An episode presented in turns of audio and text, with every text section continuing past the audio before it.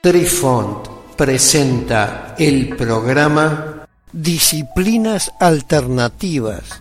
Hola amigos, les saluda Cucharita de Postre e inicia aquí nuestra crónica que seguramente los sorprenderá una vez más. Apreciamos sentir tu presencia. Comunícate con nosotros. Hazlo, Hazlo. vía Twitter en arroba trifón-media. Hola, soy Besitos de Sol. En el programa de hoy escucharemos los sueños lúcidos y la proyección astral. Sueño lúcido. Fue el investigador Marqués de Gervais de Saint-Denis quien introdujo la idea de los sueños lúcidos en el mundo occidental. Lo hizo a través de la obra maestra francesa del año 1867 denominada Los sueños y las formas de dirigirlos. Saint-Denis podría ser considerado el padre de la investigación moderna de los sueños lúcidos. Su libro fue el primer libro de Occidente que examina en detalle la experiencia de los sueños lúcidos. De hecho, este libro contiene la primera mención del término sueño lúcido, aunque en su francés natal se denominaba rêve lucide. Tengamos en cuenta que esto se produjo 46 años antes de la publicación de Van Heyden. Sin embargo, a la fecha se le atribuye a Van Heyden la invención del término sueño lúcido. El término fue acuñado por Frederick Williams Van Eden en su artículo del año 1913 titulado Un estudio de los sueños.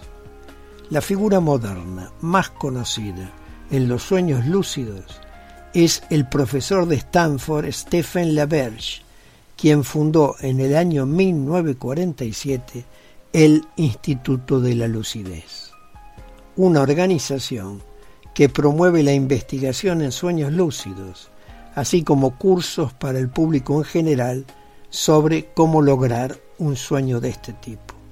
La Verge ha estado estudiando los sueños lúcidos en su entorno de laboratorio y demostró que se puede enseñar a los sujetos a soñar lúcidamente, utilizando una técnica que él llama inducción mnenómica del sueño lúcido, cuyo acrónimo es MILD.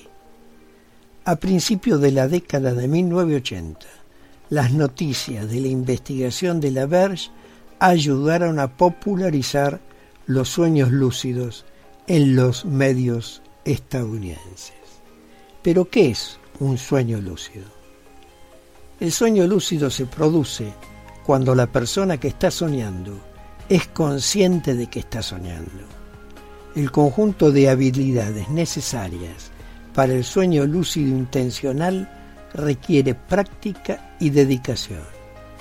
Una vez que una persona desarrolla la capacidad de reconocer estados de sueño, entonces es posible aprender cómo afectar o incluso controlar completamente el curso de un sueño lúcido.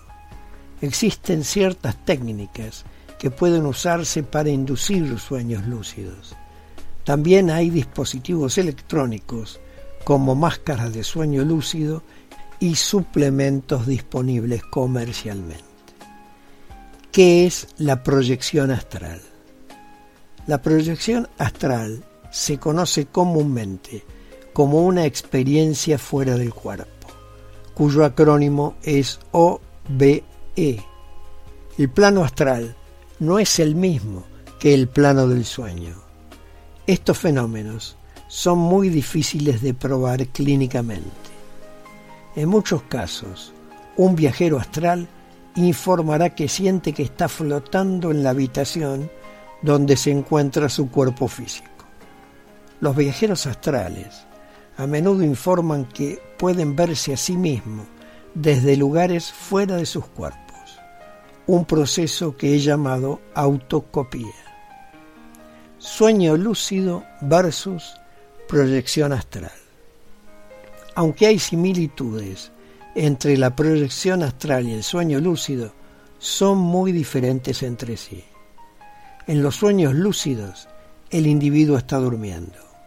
Algún pequeño elemento de la conciencia reconoce que se está produciendo un sueño. Una vez que el soñador sabe que está soñando y tiene las habilidades adecuadas, entonces puede determinar las variables del sueño, como ser, dónde se produce el sueño, las acciones de los personajes del sueño, otros elementos del sueño como el clima, la hora del día y cualquier otra cosa que el soñador desee. Cuando un individuo está soñando lúcidamente, su conciencia permanece dentro de su cuerpo. Cuando el sueño lúcido termina, el soñador puede despertar. La mayoría de los viajeros astrales dicen estar despiertos cuando comienzan sus viajes. La ubicación de un viaje astral comienza donde reside el cuerpo físico. La conciencia abandona el cuerpo físico y se mueve fuera de él. Es posible controlar ciertos elementos del viaje astral, pero no las acciones de otros personajes que se encuentran en el plano astral. Cuando finaliza la proyección astral, la conciencia regresa al cuerpo físico y el viajero vuelve a la física normal. A continuación, relataremos historias de algunos personajes modernos que han tenido esta experiencia. Queridos amigos, los esperamos en nuestro próximo encuentro con un nuevo artículo que estamos seguros será de vuestro interés. Un cálido abrazo para todos. Adiós. Apreciamos sentir tu presencia. Comunícate con nosotros. Hazlo, Hazlo. vía Twitter en arroba trifón-media. Este episodio lo encuentras en Anchor, Spotify y en tus plataformas favoritas. Hasta siempre amigos. Besitos de sol y cucharita de postre les dicen gracias por pensar.